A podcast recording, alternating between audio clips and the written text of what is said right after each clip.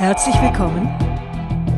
Ich bin Birgit Schürmann mit Rhetorik, die im Kopf bleibt.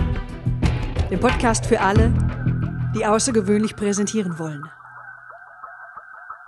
Folge 37. Warum Du-Botschaften ihren Gesprächspartner verärgern.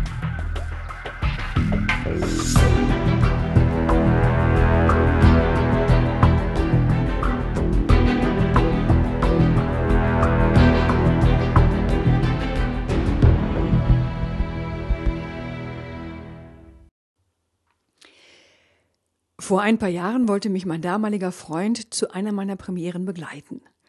Und warum auch immer setzte er dazu einen olivfarbenen Truppenhut auf. Also in meinen Augen war das Ding grottenhässlich. Ja, und ich fragte natürlich an, ja, kann der Hut nicht zu Hause bleiben? Aber da war einfach nichts zu machen.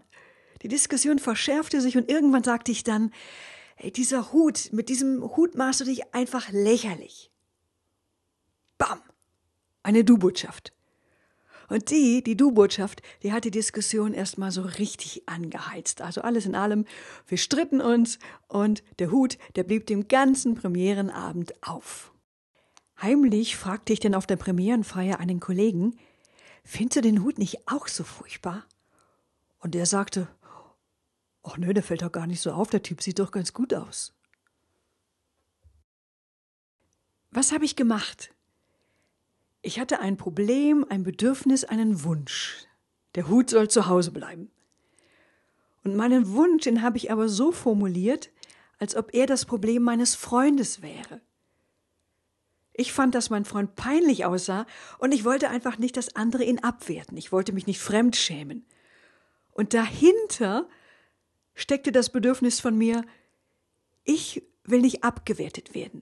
Ich will nicht, dass irgendwer denkt, ja, was hat die denn für einen komischen Freund? Ich wollte, dass ihn alle toll finden. Ich wollte stolz auf ihn sein. Und dieses Gefühl oder dieses Bedürfnis habe ich aber nicht gesagt, nicht verbalisiert. Und stattdessen habe ich gesagt, du machst dich lächerlich. Worauf er pampig reagierte und die Chance, dass er den Hut dann doch noch absetzt, ja, die hatte ich einfach verspielt.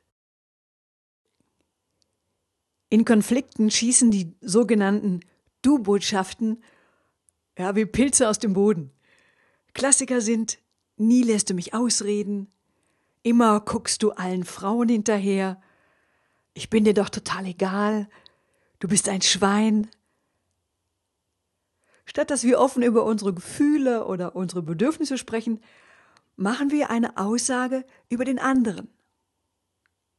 Wir sprechen gerne über sein Fehlverhalten, wenn wir in der Du-Form sprechen, dann fühlen wir uns überlegen, wir werten uns auf und fühlen uns im Recht. Auf der anderen Seite werten wir unseren Gesprächspartner ab mit einer Du-Botschaft.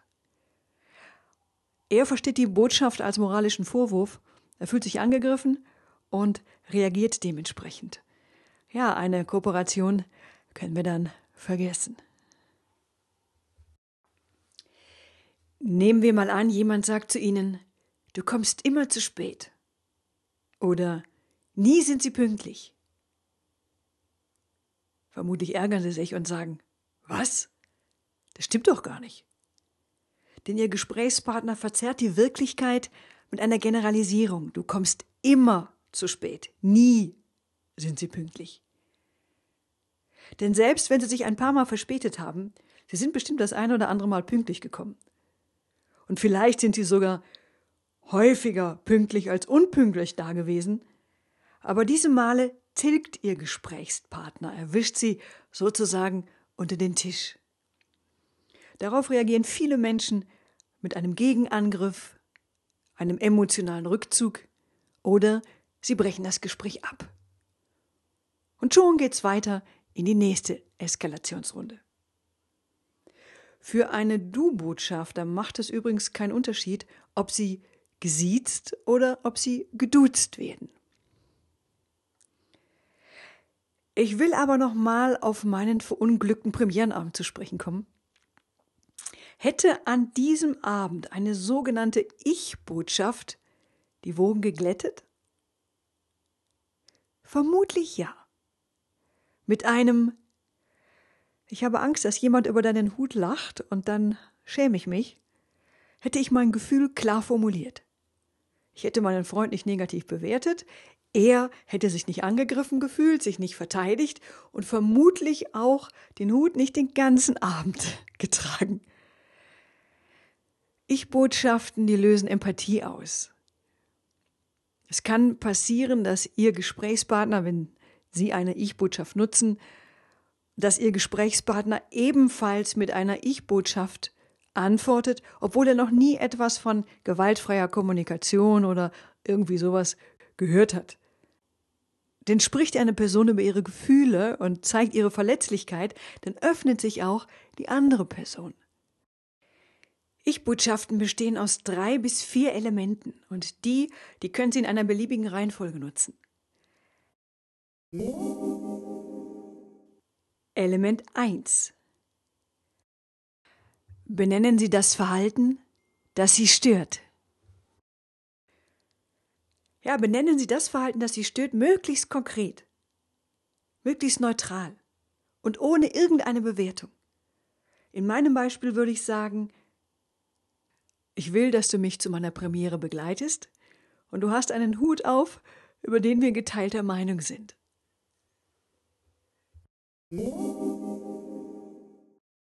Element 2 Schildern Sie die spürbaren Folgen. Spürbare Folgen sind zum Beispiel der Verlust von Zeit, der Verlust von Geld und von Energie. In meinem Beispiel würde ich sagen, ich ärgere mich den ganzen Abend über unseren Konflikt, das nimmt viel von meiner Energie in Anspruch, die ich lieber anders verwenden würde.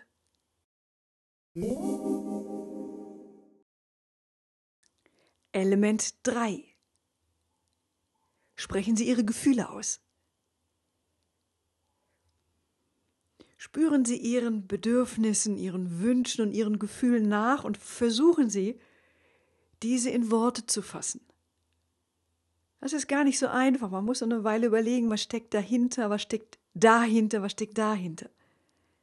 In meinem Beispiel würde ich sagen, ich habe Angst, dass jemand über deinen Hut lacht und dann schäme ich mich. Sie können als viertes Element auch noch einen Wunsch oder eine Bitte hinterher schicken. Ja, was soll in Zukunft passieren? Worauf wollen Sie sich einigen? In meinem Beispiel ist das schon durch die drei Elemente klar geworden. Jetzt nochmal zu sagen, ja, ich wünsche, dass das in Zukunft nicht mehr passiert.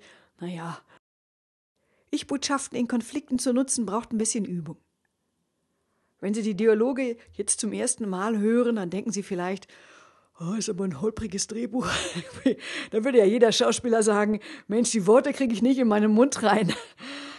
Aber mit der Zeit wird das flüssiger und Sie werden merken, welche Kraft und vor allen Dingen auch in Beziehungskonflikten äh, in diesen Ich-Botschaften steckt. Ach, und noch eins. Es gibt auch versteckte Ich-Botschaften. Ich finde, du bist ein Schwein oder ich finde, Sie sollten in Zukunft pünktlich sein. Ja, das sind keine Ich-Botschaften, obwohl sie vielleicht mit einem Ich beginnen. Ja, Sie haben das hier mit verkleideten Du-Botschaften zu tun. Ja, das war's für heute.